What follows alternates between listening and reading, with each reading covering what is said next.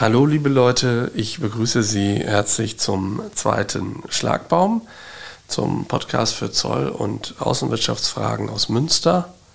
Mein Name ist Ulrich Möllenhoff, ich bin Anwalt und ich freue mich, dass meine Kollegin Almut Barkam gleichermaßen heute dabei ist. Ja, hallo auch von meiner Seite aus. Wir haben den zweiten Schlagbaum, also die zweite Version des Podcastes. Wir haben vor einigen Wochen die erste Version aufgenommen und äh, waren ganz begeistert über die positive Rückmeldung. Ja, vielen Dank dafür. Das hat uns sehr gefreut. Vor allen Dingen die Teilnehmerzahlen sind super gewesen. Äh, die äh, Überlegung war ja, das hatten wir letztes Mal ausgeführt, dass wir anstatt einer Webinarveranstaltung besser einen Podcast aufnehmen, damit Sie die Möglichkeit haben, auch außerhalb der üblichen Zeiten, sich äh, unsere Diskussion zu Themen anzuhören. Und äh, das hat sich als richtig erwiesen. Wir haben deutlich mehr Abrufe von unserem Podcast, als wir Teilnehmer hatten für unserem Webinar. Vielen Dank für Ihr großes Interesse und an dieser Stelle auch nochmal deutlich äh, der Hinweis, Sie können äh, neben positivem Feedback, über das wir uns freuen, natürlich auch konstruktive Hinweise geben und vor allen Dingen Fragen zu den Themen stellen. Also sollte Ihnen zum letzten Podcast noch irgendeine Frage auftauchen, beziehungsweise sollten Sie zu dem, was wir heute diskutieren, eine Frage haben, immer mal her damit, damit wir das in unserer nächsten äh, Ausgabe, ähm, die wahrscheinlich im Juli sein wird, wieder berücksichtigen können. Genau, wir wollen ja ein bisschen ins Gespräch kommen über die Themen. Ich denke, das äh, Thema ist zwar als solches relativ trocken, aber die praktischen Auswirkungen sind riesig und äh, darüber zu sprechen ist eine ganz wichtige Sache. Ähm, das haben wir auch äh, in jedem Jahr ähm, sehr genossen auf der europäischen äh, Zollrechtstagung, die ähm, zuletzt, glaube ich, in München als vor zwei Jahren, genau. Präsenzveranstaltung. Schönem Wetter auch. Ja, fantastisches Wetter, ungefähr genauso wie jetzt gerade. Ähm, und das hat uns auch bewogen, in den letzten Jahren immer dafür zu sorgen, dass auf dieser Tagung äh, genug Kaffee vorhanden ist. Ja, vor allem ging es dir um große Be Becher, erinnere ich mich. Ja, genau. Wir sind äh, beide große Freunde des äh, äh, Kaffeebechers und deswegen äh, haben sie möglicherweise in den letzten Jahren die entsprechenden äh, Tassen der Veranstaltung. Und auch in diesem Jahr, obwohl wir uns in Corona nicht persönlich sehen können, haben wir entsprechende Becher mit einem Schlagbaum-Logo entworfen. Und sofern Sie sich für die EVA-Tagung noch anmelden, ich habe gehört, es sind auch Möglichkeiten gegeben, bekommen Sie auch im Rahmen der Tagungsunterlagen die Möglichkeit, den Vorträgen mit einer vernünftigen Tasse Kaffee äh, zu lauschen. Und Kaffee ist ja ohnehin äh, das originäre Dual-Use-Gut überhaupt. Zum einen ist es nicht nur lecker und äh, macht einen relativ fit, ähm, sondern es ist vor allen Dingen auch die Möglichkeit, äh, am Rande von äh, Vorträgen auf dem Flur oder sonst wie auf diesen Tagungen äh, mindestens genauso spannende Informationen und Gespräche zu erlangen. Und deswegen haben wir äh, uns äh, darauf äh, gestürzt. Und wenn Sie einen solchen Becher haben möchten, melden Sie sich bei uns. Wir schicken Ihnen den sonst zu, sofern wir noch welche über haben. Da hast du aber eine schöne Überleitung äh, gefunden zu unserem ersten Thema. Da wollen wir uns nämlich mit der Dual-Use Verordnung beschäftigen, mit den echten Dual-Use-Gütern und ähm, ja, werfen mal erst noch einen Blick auf die Historie. War ja doch irgendwie ein langer Weg bis zur Verordnung, die jetzt so am Freitag veröffentlicht wurde. Ne? Ja, ich glaube, der erste Entwurf war aus 2016, den hat die EU-Kommission erlassen und hat da schon mal die Ziele vorgegeben. Äh, Im Prinzip gab es zwei bzw. drei Gründe für, für die Neufassung. Ähm, das erste war, das Gesetz ist einfach in die Jahre gekommen. Es war von 2009 und es werden regelmäßig in der EU Verordnungen überarbeitet, um zu schauen, ob sie noch zeitgemäß sind, vor allen Dingen, ob sie die Probleme zeitgemäß löst. Und äh, das führte zum zweiten Grund. Da ging es um die technische Aktualisierung. Ähm, äh, früher hat man Exportkontrolle mit Blaupausen und solchen Dingen äh, argumentiert. Heute ähm, müssen wir uns im Rahmen der Exportkontrolle mit, mit moderner IT-Technik befassen. Und das äh, ist sicherlich auch ein Grund, äh, die Regeln zu überprüfen. Und das dritte Ziel ist mehr oder weniger laut geäußerte Beschwerde von, von einzelnen Ländern, dass es große Unterschiede gibt wie viel die äh, Mitgliedstaaten von ihren Unternehmen verlangen im Rahmen der Compliance-Bestrebungen. Und äh, das war das Ziel der äh, EU-Kommission, hier Vorgaben zu machen, damit äh, das sogenannte Level Playing Field hergestellt wird. Naja, und dann geht es halt durch den parlamentarischen äh, Dschungel durch.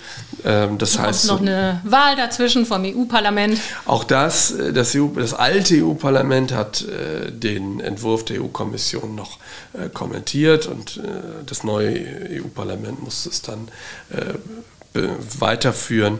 Auch da gab es wechselnde Mehrheiten und äh, wie man sich vorstellen kann, führte das seitdem zu heftigen Diskussionen zwischen EU-Parlament, Kommission und, und Rat. Ja, Ende letzten Jahres ist dann Bewegung reingekommen unter die deutschen Ratspräsidentschaft.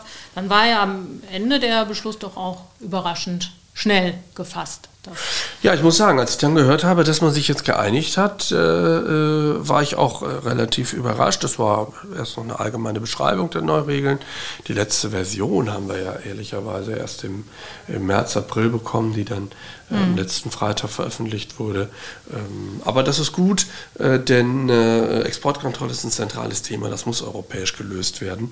vor allen Dingen muss es auch von den demokratischen Gremien äh, gelöst äh, werden und vorgegeben werden, denn es wird ja doch ganz erheblich in die äh, Rechte der Unternehmen eingeschritten. Insofern freue ich mich, dass wir jetzt eine neue Version haben. Gucken wir uns mal an, was neu ist. Almut, so viel hat sich ja wahrscheinlich nicht geändert, oder? Ja, das Hauptproblem ist äh, der Technologietransfer. Ja, in der Tat. Wir haben nach wie vor Ware, Software und Technologie als, als Trias der äh, kontrollierten Güter. Äh, Ware kennen wir schon immer, Software hat sich in den letzten Jahren natürlich intensiviert und äh, das, was sehr viel diskutiert wurde, war der Technologietransfer. Aber wie gesagt, neu ist es nicht. Seit Anfang der 2000er gibt es das schon. Die Überlegung, dass man nicht nur eine Ware nicht exportieren darf, sondern auch die dahinterstehenden technischen Informationen. Ähm, und äh, das Gesetz hat das auch äh, relativ gut definiert. Also man spricht von, von, von unverzichtbarer Technologie, die kontrolliert ist, das ist im Prinzip das, was so eine Ware spannend macht. Also nicht, nicht, nicht alles, äh, mit dem man eine Ware beschreibt, sondern quasi der Grund, warum die Ware auf der Liste steht. Diese technischen Details, die sind es, die der Exportkontrolle unterfallen. Und das ist im Gesetz, wie gesagt, gar nicht unbedingt neu behandelt worden, sondern man hat es halt bis zu dieser Novelle weniger beachtet. Und ähm, Transfer ist ja auch sehr, sehr weit zu verstehen. Also da sieht man ja auch, du hast, hast vorhin die Blaupause erwähnt, wie sich die ähm, Entwicklung äh, einfach ähm, dynamisiert hat. Also jetzt sind wir bei der Übersendung per E-Mail ähm, oder auch Bereitstellen in der Cloud. Also daran sieht man ja auch, dass äh, gerade im Technologiebereich eine extreme ähm, Entwicklung ja, man, ist. Man stelle sich den 3D-Drucker vor. Inzwischen ist es möglich, jedes Auch Teil Thema, ja. Äh, auf der ganzen Welt zu produzieren, indem man die Daten auf etwaigen Servern bereitstellt. Und bereits das wäre Technologietransfer. Und insofern hier musste der Gesetzgeber mindestens das Thema mal auf die Tagesordnung heben und sagen, warte mal, äh, hier muss äh, ein Mehr an Kontrolle her, aber wir müssen auch gleichzeitig den Unternehmen eine Möglichkeit geben, das Ganze umzusetzen. Und für die Unternehmen stellen sich aus der Tatsache, dass es jetzt auch intensiver kontrolliert wird, durchaus weitere Fragestellungen. Was ist mit gemeinsamen Entwicklungen in einem Konzern? Das ist äh, äh, die, die, gemeinsame Entwicklung an verschiedenen Standorten weltweit ist bei großen Konzernen völlig normaler ähm, Vorgang. Was ist äh, im Rahmen der technischen Zusammenarbeit mit, mit Ingenieuren der Tochtergesellschaft außerhalb der EU? Was ist mit, mit IT-Ausstattung für Serviceeinsatz im Ausland? Das sind alles Fragestellungen, die sich im Rahmen des Technologietransfers stellen. Wie hat man es jetzt gelöst? Ja, man hat das äh, Gesetz erstmal an der Stelle so gelassen, wie es ist. Man hat aber deutlich gesagt, es muss auch im Technologietransfer äh, eine effektive Kontrolle stattfinden. Und äh, für die Unternehmen bedeutet das, sie müssen äh, dafür sorgen, dass Situationen des Technologietransfers auch genehmigt werden. Insbesondere äh, die, die Behörden, die deutschen Behörden müssen wir hier äh, loben, denn äh, es wurden sehr schnell auch entsprechende Genehmigungsprozesse aufgesetzt. In Deutschland ist das die Sammelausfuhrgenehmigung, die man für den fortgesetzten äh, Technologietransfer beantragt. Und die Unternehmen müssen vor allen Dingen auch intern sich jetzt die Frage stellen, an welcher Stelle könnte kontrollierte Technologie transferiert werden? Wo sind Elemente auf Servern gespeichert, die von, von außen äh, äh erreichbar sind? Äh, wo nimmt ein Techniker ähm, sensible Technologie auf einem Notebook beispielsweise mit über die Grenze? Das ist äh, die, die zentrale Frage. Und das, was man neu geregelt hat, ist eine sogenannte Allgemeingenehmigung. Ja, das ist wirklich ähm, gut, dass da eine Erleichterung geschaffen wurde für verbundene Unternehmen. Genau, die Annahme ist, dass äh, Unternehmen, die verbunden sind, ja eigentlich keine großen Geheimnisse voneinander haben sollten, denn sie sollen ja vernünftig zusammenarbeiten. Und äh, wenn die verbundenen Unternehmen in unterschiedlichen äh, Ländern innerhalb und außerhalb der EU angesiedelt sind, dann soll ein Austausch an dieser Stelle vereinfacht werden. Für mich geht das nicht, nicht so richtig weit. Äh, in der Allgemeingenehmigung wird lediglich von Entwicklungszwecken gesprochen die Zusammenarbeit ja, in Konzernen, das, ja? ja genau, wie weit geht das? Die Zusammenarbeit in Konzernen ist häufig so eine Art Dauerentwicklung, wenn man so will. Man arbeitet intensiv zusammen und äh, entwickelt von einem Projekt das nächste. Ist das damit auch gemeint? Insbesondere, wenn ich mir überlege, dass in der Verordnung genannt ist, dass am Ende einer Entwicklung äh, die Daten äh, äh zurückgegeben, das wird man wohl äh, mit, mit Löschen äh, eher gleichsetzen müssen, gelöscht werden müssen, halte ich das für in gewisser Weise problematisch. Äh, vor allen Dingen, was wir noch gar nicht überdacht haben, man unterstelle jetzt mal, zwei Unternehmen haben gemeinsam in einem Projekt etwas entwickelt ähm, jetzt, jetzt kommt das europäische Unternehmen und sagt, so, die Entwicklung ist zu Ende, jetzt löscht das doch mal bitte. Dann wird das Unternehmen in dem anderen Land äh, mit gewisser Berechtigung sagen können, Entschuldigung, wir haben auch mitentwickelt. Äh, und wir wollen das natürlich auch in gewisser Weise für uns nutzen. Also diese praktischen Probleme, die sind noch nicht gelöst. Also das müssen wir mal gucken, inwieweit dann tatsächlich gelöscht wird, ob das äh, so in dieser Form umsetzbar ist. Aber das ist zumindest die Allgemeingenehmigung, äh, die gilt. Anderenfalls müssen wir halt eben Sammelausfuhrgenehmigungen beantragen, ähm, was voraussetzt, dass beide äh, am Transfer beteiligten Unternehmensteile über entsprechende interne Organisationen verfügen müssen, dass die Technik nicht in fremde Hände gerät. Aber auch das ist so, die verbundenen Unternehmen haben ja sowieso ein großes Interesse, dass diese sensiblen Daten, die es ja in der Regel sein werden, ja. nicht nach außen treten werden. Ureigenstes Interesse, ne? Genau. Ich denke, das ist eine gewisse Erleichterung und die Praxis wird da äh, in den nächsten Jahren zeigen, wo da die Reise hingeht. Ja, und dann äh, gibt es einen ganz neuen Genehmigungstatbestand für die sogenannte Cyber Surveillance. Ein um, etwas komplizierter englischer Begriff. Starker Begriff, ja. Ja, digitale Überwachungsmaßnahmen ist das im Prinzip. Also man muss sich da Technologie vorstellen, die die Auskunft gibt, wo ein Mensch sich gerade befindet ähm, oder äh, was er genau tut. Also ich äh, in der Werbung beispielsweise wird sowas durchaus eingesetzt, wenn man wissen will, wofür sich jeder individuell interessiert, äh, bis hin zu, bis hin zu Bewegungsprofilen, die aufgestellt werden, um Informationen über Menschen zu bekommen das als solches ist zulässig, aber wenn es dafür verwendet wird, äh, und jetzt kommen große Begriffe äh, im Zusammenhang mit interner Repression oder im Rahmen der Begehung schwerwiegender Verstöße gegen die Menschenrechte oder das humanitäre Völkerrecht, dann bedarf das Ganze einer Genehmigung, beziehungsweise unter uns sollte das dafür verwendet werden, können sich den Genehmigungsantrag auch sparen. Ist jetzt aber auch der einzige Tatbestand, wo dieses Thema Menschenrechte jetzt Einfluss gefunden hat. Ne? Ja, man hat im Rahmen der, der Diskussionen um die Novelle noch einige andere Ideen gehabt, wie man Menschenrechte in die Exportkontrolle mhm. mit reinbringen kann. Das ist auch äh, global betrachtet ein völlig sinnvolles und, und äh, effizientes Vorgehen.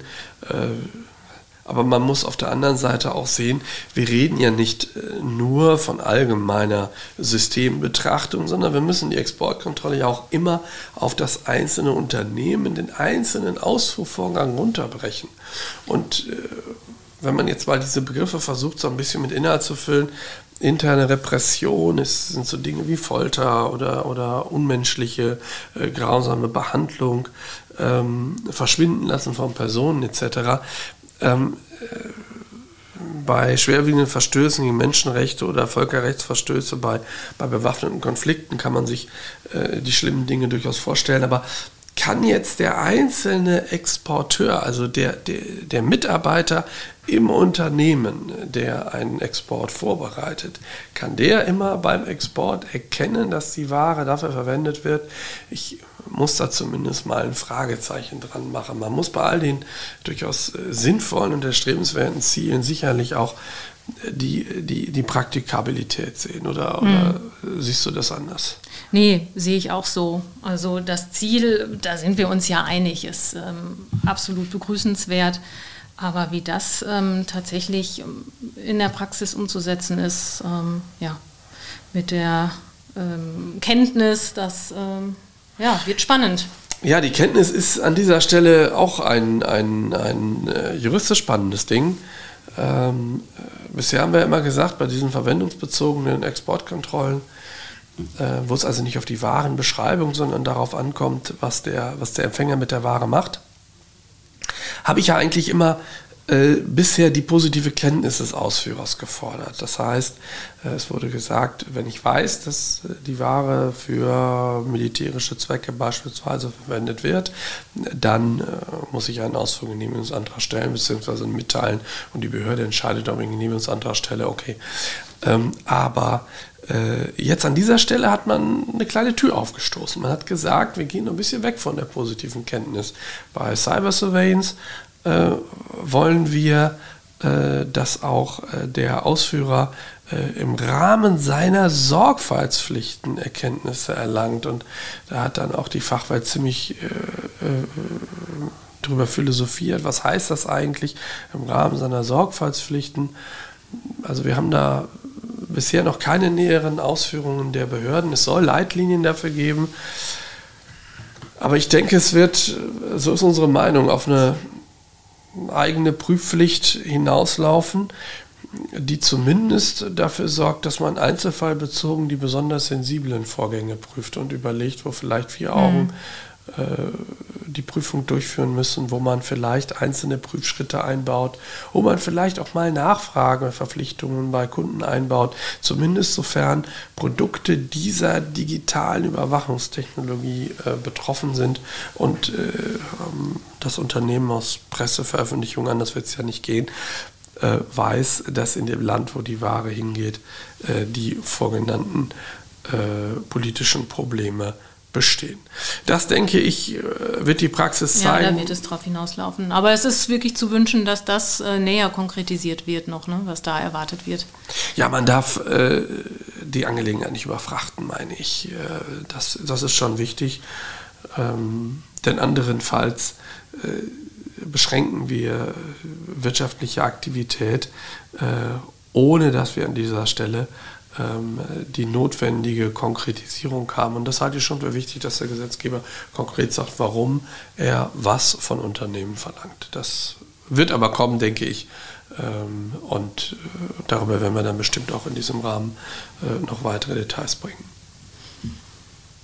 Ja, dann gibt es äh, neue Verfahrensvorschriften. Also betroffen ist nicht nur der Ausführer, sondern auch die natürliche Person, die zu kontrollierende Ware bei sich führt. Das ist jetzt eine Klarstellung. Auch das war ja vorher schon der Fall, dass äh, der Techniker, der ähm, kontrollierte Software bei sich führt, ähm, auch mit umfasst ist, aber hier ist es jetzt eine echte Klarstellung. Ne? Die Flughafensituation. Ja, genau. Ich äh, habe mich neulich mit dem Unternehmen unterhalten, da wurde dann die Frage gestellt, wer muss die Ausfuhrgenehmigung eigentlich beantragen? Derjenige, der durch die Flughafenkontrollen geht oder das Unternehmen. Meines Erachtens reicht es aus, wenn das Unternehmen äh, dafür einen Ausfuhrgenehmigungsantrag stellt. Aber dem Gesetzgeber ist das schon wichtig, ähm, dass äh, Ersatzteile, die mitgeführt werden und genehmigungspflichtig sind oder eben das Notebook, was äh, sensible Technologie beinhaltet, auch einer entsprechenden Kontrolle unterzogen wird. Ähm, und eine weitere Ausweitung äh, hat es gegeben bei der Durchfuhr, also äh, jemand exportiert Ware von, von Kanada nach Russland und bedient sich gegebenenfalls der Logistik im Hamburger Hafen dafür zum Beispiel. Ähm, und da hat der Gesetzgeber äh, einen Schritt äh, in die Richtung der Logistiker gemacht. Das äh, muss ich sagen, stimmt einen so ein bisschen nachdenklich. Hier ist der Beförderer, nämlich äh, derjenige, der sich mit Ausfuhr äh, Genehmigungspflichten beschäftigen muss.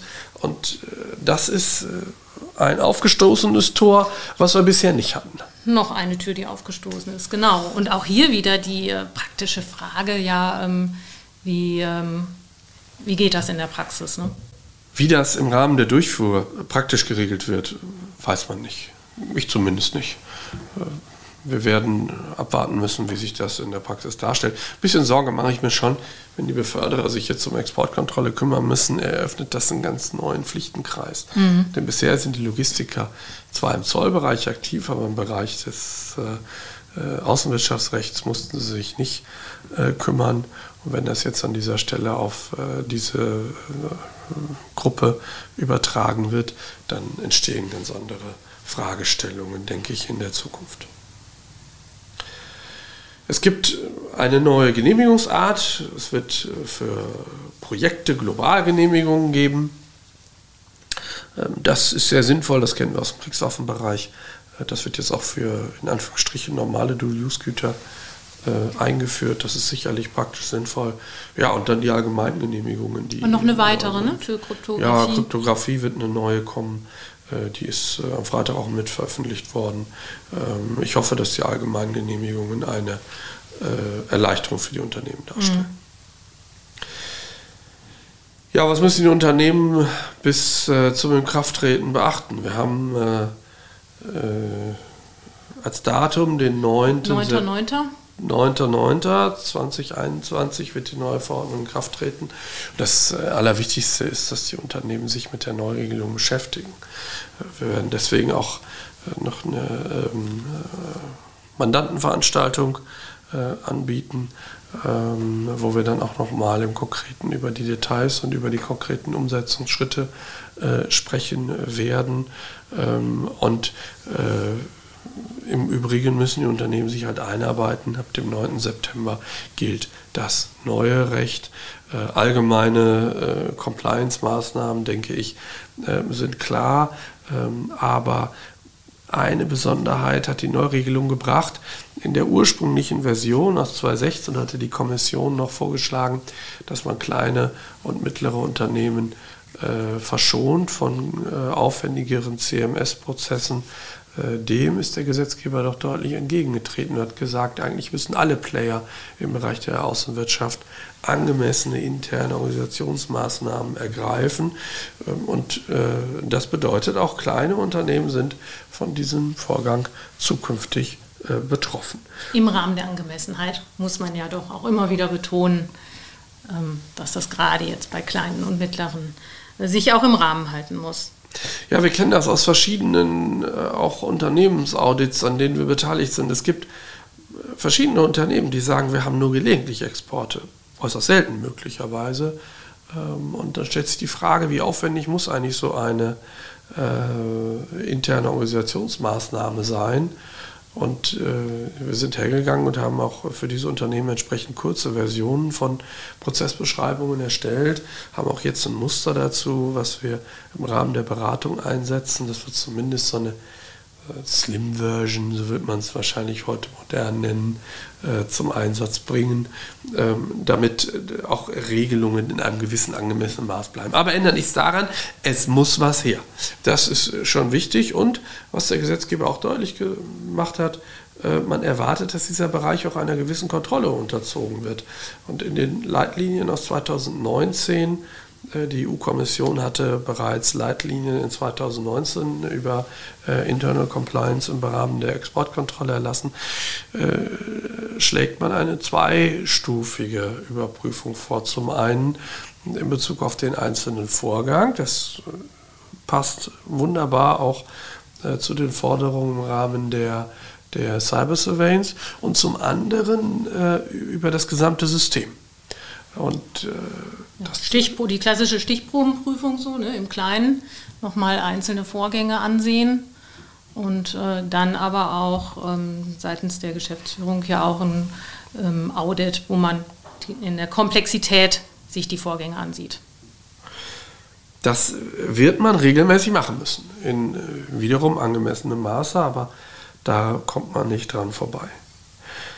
Überhaupt die Leitlinien aus 2019 sind äh, eigentlich die Antwort der äh, EU-Kommission auf das lange Gesetzgebungsverfahren, hat man so ein bisschen den Eindruck. Denn genau da. Meinst du aber herrschte eine gewisse Ungeduld? Äh, da, ja, da war eine Ungeduld. Äh, also, äh, wie wir eingangs gesagt haben, war ja ein Ziel der Neuregelung europaweit ähm, Compliance Management. Ähm, Regelungen vorzugeben und das hat die EU-Kommission dann in 2019 mit eigenen Guidelines gemacht. Offiziell heißt es dort Empfehlung, ähm, aber äh, ich kann eigentlich nur jedem Unternehmen empfehlen, diese Empfehlungen sich näher anzuschauen. Das ist richtig, aber die lesen sich ja auch wirklich gut, finde ich, für so einen langen Text äh, der Kommission äh, kann man das gut lesen und verstehen und sich daran orientieren. Zumindest wenn man Spaß an so juristischen Texten hat. Ich erlebe das immer wieder, wenn ich sage, dass man die gut lesen kann. Da gucken einen die Nicht-Juristen etwas ähm, sparsam an. Das ist jetzt erstmal nur so ein Überblick. Das ist das, was sich äh, geändert hat, beziehungsweise ab dem 9. Äh, September ändern wird. Ähm, wir werden sicherlich in den nächsten Monaten nochmal einzelne Aspekte aufgreifen.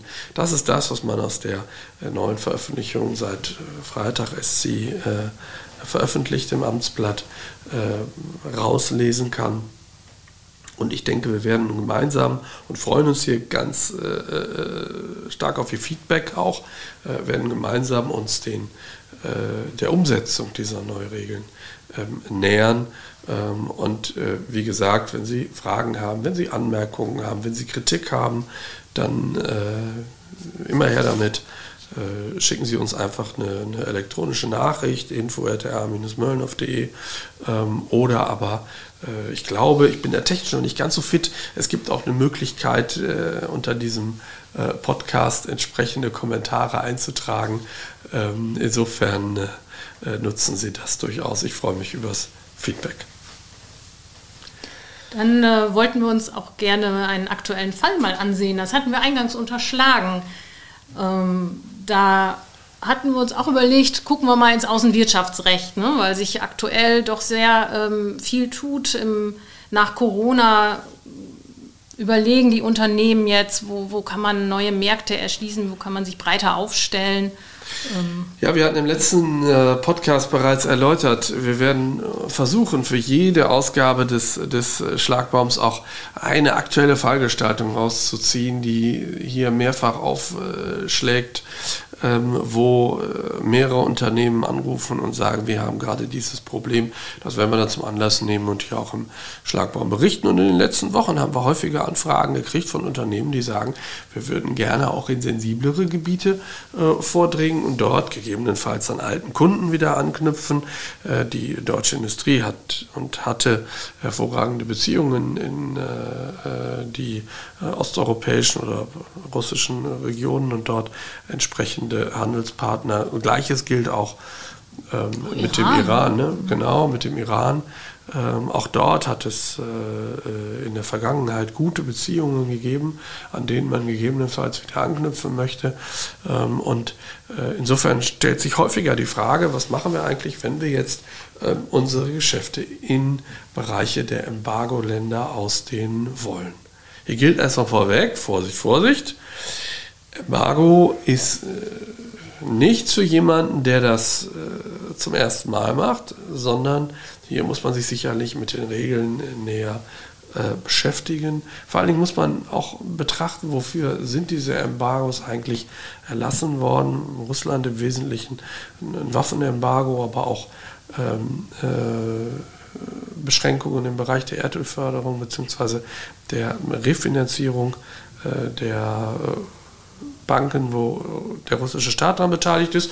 Und im Iran dann äh, natürlich auch ein starkes Waffenembargo und die Beschränkung im Bereich der Nukleartechnologie das sind so die, die, die Ziele äh, der beiden, wenn man so will, großen Embargos. Und da kann man eigentlich nur jedem empfehlen, sich aus diesen Bereichen rauszuhalten.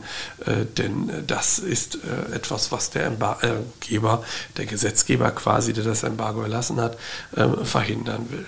Alles andere ist zumindest nach europäischem Recht äh, zulässig, gegebenenfalls genehmigungspflichtig. Ähm, und äh, wie bei allen Embargos, man sollte äh, sicherlich äh, engmaschig äh, überprüfen, ob man sich im Rahmen der aktuellen Regeln dieses Embargos bewegt.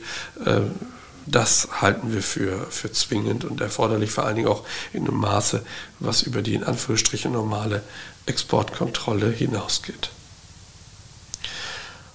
Und eine Frage, die uns Juristen immer wieder gestellt wird, ist die Frage, Vertraglich, nach, ne? Nach dem Vertrag, genau. Die Frage, wie, was muss ich eigentlich vertraglich beachten, ähm, reicht das aus? Und da ist unsere Empfehlung durchaus, äh, aufzupassen, dass man bereits das passende Angebot abgibt. Die Embargo-Kontrollen beginnen bereits vor der Angebotsabgabe. Ich wollte gerade sagen, noch vor Abgabe des Angebotes. Ne? Die Idee ist, dass wenn ich ein Angebot abgegeben habe, mein Vertragspartner Ja zu sagen braucht und dann ist der Vertrag geschlossen. Genau. Und der ist äh, gegebenenfalls genehmigungspflichtig oder verboten. Das heißt, hier müssen Sie einfach vor die Abgabe des Angebots gehen. Äh, also frühzeitig äh, sich darüber informieren, wie die Regeln sind ähm, und frühzeitig überprüfen, ob Sie das beabsichtigte Geschäft tatsächlich umsetzen dürfen oder auch eben nicht und andererseits durch entsprechende Vertragsklauseln sich absichern. Sie müssen darüber nachdenken, ob es Rücktrittsrechte gibt, die Sie einbauen, falls sich die politische Situation verschärft. Gerade Iran wissen wir alle nicht, wo die Reise dahin geht. Ähm, das kann sich auch deutlich verschärfen wieder. Ähm, dann sollten Sie Ihre eigenen wirtschaftlichen Interessen sichern, Dinge wie Vorauszahlungen äh, vereinbaren äh, gegebenenfalls einen Schadensersatz ausschließen bei Verzögerungen etc. Naja, dann haben wir noch die Situation, dass sie im Embargo-Umfeld äh, Genehmigungen einholen müssen und im Rahmen dieser Genehmigungsbearbeitung sicherlich mehr gefragt werden wird, als sie es üblicherweise kennen. Das heißt, sie brauchen im Vertrag umfassende Auskunftspflichten in Bezug auf ihren ähm, Vertragspartner. Naja, und wenn das, wenn das Kind im Brunnen gefallen ist, also sprich, wenn sich die politische Situation verschärft, was sehr überraschend spontan passieren kann, äh, dann äh, müssen sie die Möglichkeit haben, dass der Vertrag auch abgeändert und angepasst werden kann. Das können wir eigentlich Ihnen nur, nur ans Herz legen. Worüber jetzt gar nicht gesprochen wurde, was wir sicherlich auch noch mal zu einem späteren Zeitpunkt in einem weiteren Schlagbaum aufgreifen werden, ist, dass die Embargo-Regeln natürlich auch von, von äh, Land zu Land unterschiedlich sind. Die werden, die werden international äh, einheitlich angestrebt. Man versucht in Abkommen gemeinsame Regeln zu finden. Aber gerade Iran ist natürlich so ein Beispiel dafür, dass da das europäische äh, Embargo deutlich äh, liberaler ist äh, als äh, der äh, äh, Regelungsgehalt der US-Embargo-Regeln. Aber auch da ist wieder einiges im Fluss, ob das immer so ist, dass man sagt, nach europäischem Recht wäre etwas erlaubt, nach US-Recht ist es verboten. Ähm, das, äh, denke ich, werden auch die politischen Gespräche der nächsten Wochen und Monate zeigen im Rahmen der äh, neuen Administration ähm, in Washington. Genaues weiß man nicht, müssen wir abwarten. Gab auch jetzt noch keine Erleichterungen auf, der, auf Seiten der neuen US. Soweit ich das mitgekriegt habe, nein, noch nicht in Bezug auf, auf den Iran.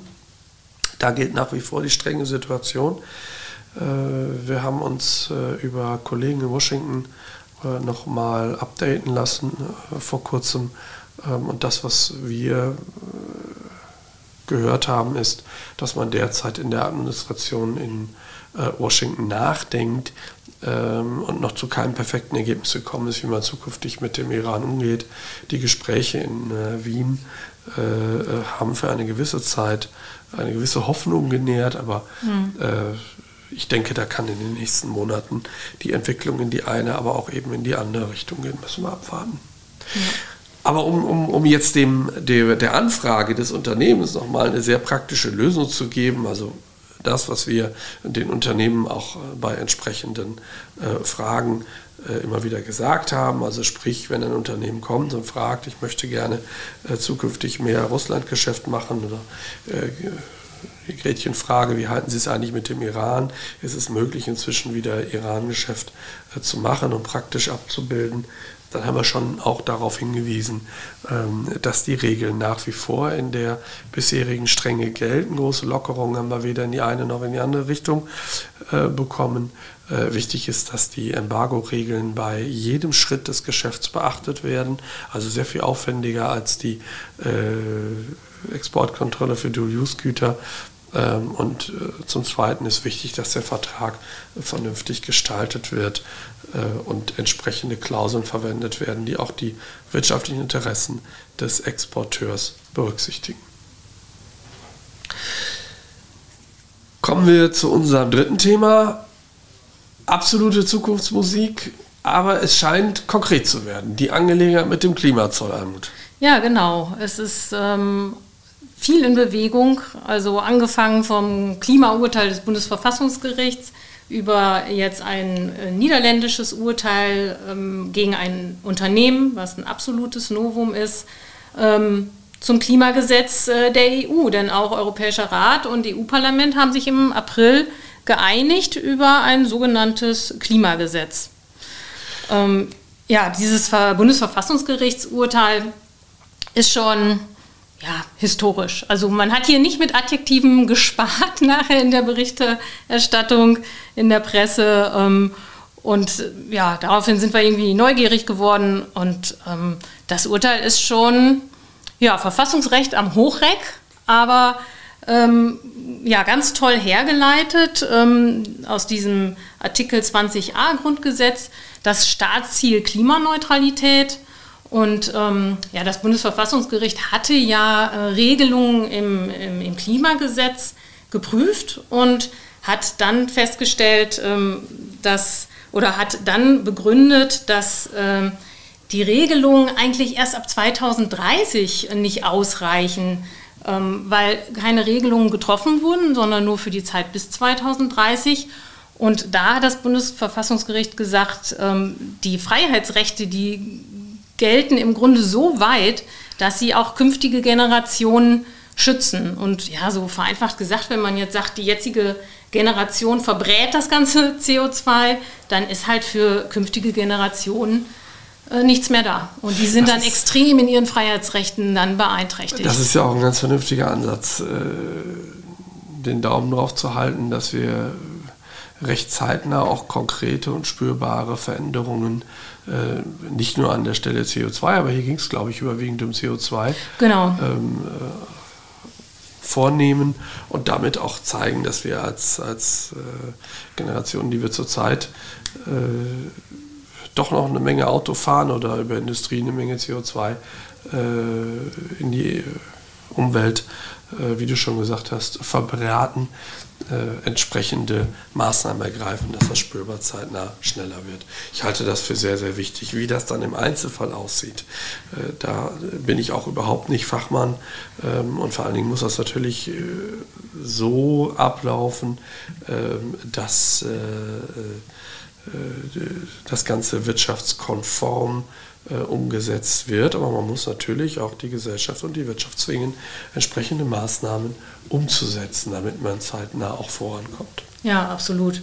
Das war so dieses Bahnbrechende, dass man halt gesagt hat, man muss, äh, im Grunde sind die äh, Freiheitsrechte so umfassend, dass man halt auch schon jetzt an die künftigen Generationen denken muss. Und die Entwicklung war ja auch beeindruckend. Also die Bundesregierung hat ja wahnsinnig schnell reagiert. Ich glaube, auch das war wohl historisch und ähm, neuen Entwurf ähm, vorgelegt, in dem halt neue ähm, Treibhausgasemissionen Grenzwerte festgelegt wurden. Also das war schon eine rasende Entwicklung, ähm, ist halt jetzt noch nicht verabschiedet, äh, aber der, die, die Richtung ist äh, gewiesen.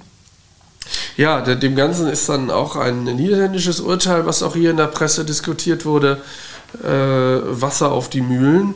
Äh, man man äh, äh, hatte diese Frage in den Niederlanden sehr konkret zu entscheiden äh, in einem Prozess gegen äh, die niederländische Shell, ähm, ähm, Erdölproduzent und, und einer der großen Player am Markt. Ähm, und da wurde konkret dem Unternehmen die Frage gestellt, was macht ihr eigentlich, damit der CO2-Ausstoß entsprechend reduziert wird? Ja, genau. Also es wurde auch konkret ähm, verpflichtet, den Ausstoß, ähm, ich glaube, es ging um 45 Prozent netto, äh, zu senken. Also es wurde eine konkrete Vorgabe gemacht. Ich glaube, das ist auch kein Einzelfall für die Zukunft, äh, dass man hier äh, ein großes Unternehmen anfasst. Es wird auch nicht das letzte gewesen sein. Äh, es ist halt so, dass wir uns auch im Zuge einer gewissen Generationengerechtigkeit darum kümmern müssen, dass zeitnah Maßnahmen ergriffen werden. Ich glaube, über das Ziel ist man sich auch einig. Die Frage ist, welcher, welcher Weg wird dahin beschritten und die Gerichte passen jetzt auf, dass man auch tatsächlich die Richtung einschlägt. Ich persönlich finde es gut. Ja, absolut. Also das war jetzt wirklich ein Novum, dass, dass äh, so ein ähm, Urteil gegen ein Unternehmen ergeht. Und das beruht ja auch, und das finde ich auch recht interessant, wohl auf dem niederländischen Sorgfaltspflichtengesetz. Also die Niederländer haben ähm, schon so ein ja, Lieferkettengesetz, sagt man ja auch, also dass die Unternehmen dafür Sorge tragen müssen, dass innerhalb ihres Unternehmens ähm, Menschen- und Umweltrechte gewahrt, äh, innerhalb der Lieferkette Menschen- und Umweltrechte gewahrt werden. Und ähm, ja, das ist sicher ähm, jetzt mit zunehmenden äh, Sorgfaltspflichtengesetzen in anderen Ländern äh, möglicherweise die Zukunft, ja. Und ähm, ja, Deutschland ist ja auch jetzt gerade das äh, Lieferkettengesetz verabschiedet worden letzten Freitag. Ähm, da darf man gespannt sein, wie sich das so in der Zukunft entwickelt. Was sind denn jetzt die Regeln auf europäischer Ebene? Zoll ist ja eigentlich eine europäische Angelegenheit, denn wir reden ja bei Zöllen immer über Abgaben, die man äh, zahlt, äh, wenn Ware die Grenze überschreiten. Also der Einfuhrzoll, damit Ware verteuert wird, die woanders günstiger produziert werden kann und äh, Ausfuhrzoll äh, aus anderen wirtschaftlichen Gründen. In der Praxis haben wir keinen Ausfuhrzoll zurzeit. Ähm, also was sind die, die, die Ideen auf europäischer Ebene, um das Thema Klima mit, mit Zoll zu verbinden? Ja, genau. Da auch als parallele Entwicklung wurde jetzt das Klimagesetz ähm, auf europäischer Ebene verabschiedet. Äh, der Europäische Rat und das EU-Parlament haben sich im April, zwei, äh, jetzt letzten April geeinigt. Und ähm, auch da wurde erstmal ein Emissionsreduktionsziel äh, festgehalten und ähm, ein ähm, Grenzausgleichsmechanismus, CO2-Grenzausgleichsmechanismus. Oh, das ist ein sperriges Wort, aber das ist ja. in der Tat der zentrale Begriff. Ähm, es geht um den Grenzausgleich. Jetzt kann man naiverweise sagen, naja, da geht es ja beim Wirtschaftszoll auch drum. Es soll ausgeglichen werden, dass Ware außerhalb der Europäischen Union günstiger produziert werden kann als äh, innerhalb der Europäischen Union. Und für den Fall, dass das so ist, soll die Ware an der Grenze teurer gemacht werden. Äh, quasi ein Grenzausgleich. Und ich glaube, das ist so ein bisschen die Idee des Grenzausgleichs hier auch bei, bei äh, äh, Abgaben zum Zwecke äh, des Klimaschutzes. Genau, man spricht eigentlich gar nicht mehr von Klimazoll, das trifft es auch nicht so richtig, sondern ähm, die Tendenz ist jetzt eher, das im Rahmen auch ähm, von, mit Emissionszertifikaten zu regeln. Also es geht ja immer darum, CO2-intensive Produkte ja, zu bepreisen. Und, ähm, ja, aber der, der hinterliegende wirtschaftliche Gedanke ist doch sehr, sehr vergleichbar. Die Idee ist doch, dass äh, bestimmte Produkte außerhalb der Europäischen Union deswegen auch günstiger produziert werden können, weil niedrigere Umweltstandards gelten. Richtig, ja, genau. So, und wenn, wenn, wenn das möglich ist, wenn ich also die, die, äh, den CO2-Ausstoß in anderen Ländern sehr viel einfacher äh, und sehr viel günstiger äh, durchführen kann, weil in den Ländern weniger oder gar keine Regeln zu diesem Thema bestehen, dann erreiche ich quasi mit, mit so günstig produzierten Produkten die europäische Grenze und dann muss ich sie in meinen Augen auch teurer machen. Das ist die Kernidee des Klimazolls, damit diese Produkte im äh, in, im Wettbewerb mit den hier in der EU produzierten Produkten stehen können, die sich an höhere Umweltstandards halten müssen. Das ist doch, glaube ich, die, Richtig, die Kernidee, genau. oder? Ja, genau, man möchte ja auch diese Abwanderung vermeiden. ja, und erstaunlicherweise redet man an dieser Stelle nicht über Klimazoll in den Gesetzestexten, sondern eben von diesem äh, Grenzausgleichsmechanismus. So heißt es, wunderbar.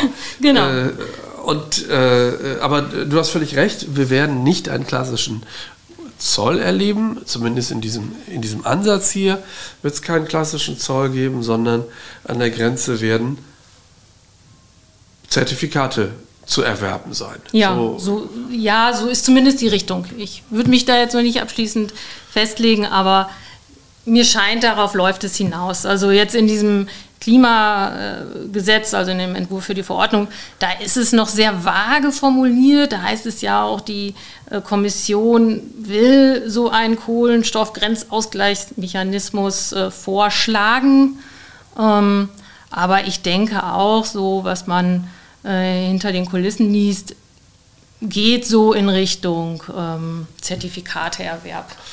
Ja, man, man, orientiert sich ja an etwas, was schon da ist. Wir haben ja genau. innerhalb der, der, Europäischen Union äh, äh, ein, ein Emissionshandelssystem äh, in der äh, englischsprachigen Abkürzung ETS.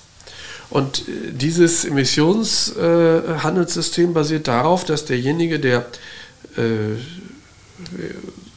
unter äh, Emissionen zu produzieren beabsichtigt, etwaige äh, Zertifikate äh, zu kaufen verpflichtet ist. Ähm, und damit kann er sich quasi Anführungsstrichen frei kaufen. Und genau diese Zertifikate sollen, so glaube ich, die Idee auch an der Grenze erworben werden müssen für ähm, entsprechend äh, äh, CO2-aufwendige Produkte. Da gibt es, glaube ich, auch eine Absicht, welche Produkte man äh, im Einzelnen äh, umfassen will. Äh, in der Presse wird zumindest gehandelt der Bereich Stahl, Zement, Aluminium, äh, Dünger, Elektrizität. Und ähm, die Idee dahinter ist, dass man bei diesen Produkten relativ einfach äh, noch äh, CO2 berechnen kann. Das wird bei komplizierteren mhm. und, und äh, aufwendigeren produzierten Produkten sehr viel schwieriger. Stellen Sie sich mal vor, wie viel äh, auszurechnen, wie viel CO2-Emissionen äh, in der Produktion eines Automobils liegen mit so, so vielen Teilen und äh, unterschiedlichen Prozessen in verschiedenen Ländern. das wird dann schon sehr, sehr kompliziert. Und ich glaube, da ist auch einer der Hauptkritikpunkte es ist die, es ist die Komplexität, die äh, dieses System äh, mit sich bringt. Der Verwaltungsaufwand, ja. der irgendwann äh, kommen wird. Ähm, aber da, ja, das wird viel ähm, kritisch eingebracht, das stimmt. Andererseits, wenn man ehrlich ist, ist es beim Anti-Dumping auch nicht gerade unkompliziert, die Anti-Dumping-Spannen zu berechnen. Also ich denke, da könnte man schon einen Weg finden. Aber ja, das ähm, ist einer der Punkte. Ähm, ja, und was natürlich auch jetzt gerade vor dem Hintergrund der letzten Entwicklungen im globalen Handelsgemenge befürchtet wird, ist, dass halt neue Handelsstreitigkeiten entstehen. Also wenn man jetzt anfängt, ähm, solche Produkte zu bepreisen an der Grenze, dass es dann ähm, ja, sich wieder eskalierend auswirkt in Handelsstreitigkeiten. Ja, die dahinterstehende Gefahr ist, äh, dass man äh, die WTO anruft dass es dann wieder zu entsprechenden äh, Schiedsgerichtsverfahren kommt, die äh, sehr lange dauern werden und damit dann Regelungen nicht in dieser Effizienz in Kraft treten können. Das ist die sicherlich diskutierte Gefahr. Insbesondere auch mit einem Detail dieses Plans, das fand ich eigentlich ganz schön, dass man sich überlegt, ähm, nicht nur Produkte teurer zu machen, die in die EU hineinkommen, kommen, äh, und woanders unter äh, vermeintlich günstigen, klimaschädlichen Umständen produziert wurden, sondern auch Produkte günstiger zu machen, äh, die die Europäische Union verlassen quasi so eine Art Subvention für den Fall, dass man hier klimagünstiger produziert. Das wird dann teurer sein ähm, und damit dann auf den Weltmarkt geht. Aber das ist äh, natürlich äh, die äh, Eintrittskarte für, für Handelsstreitigkeiten, mhm. denn das ist Subvention, die dem freien Welthandel äh, entgegensteht. Ich denke, da wird auch noch das eine oder andere diskutiert werden müssen. Ähm, äh, und äh, dann gab es noch einen weiteren ganz interessanten Begriff des, des Klimaclubs, der da in dem Zusammenhang entstehen soll. Ich habe in einer Veröffentlichung gelesen, die Öko-NATO. Öko-NATO. Ja, ich fand das auch einen schönen Begriff. Das klang so familiär. Also die Idee ist ja einfach mehr Länder ins Boot zu holen.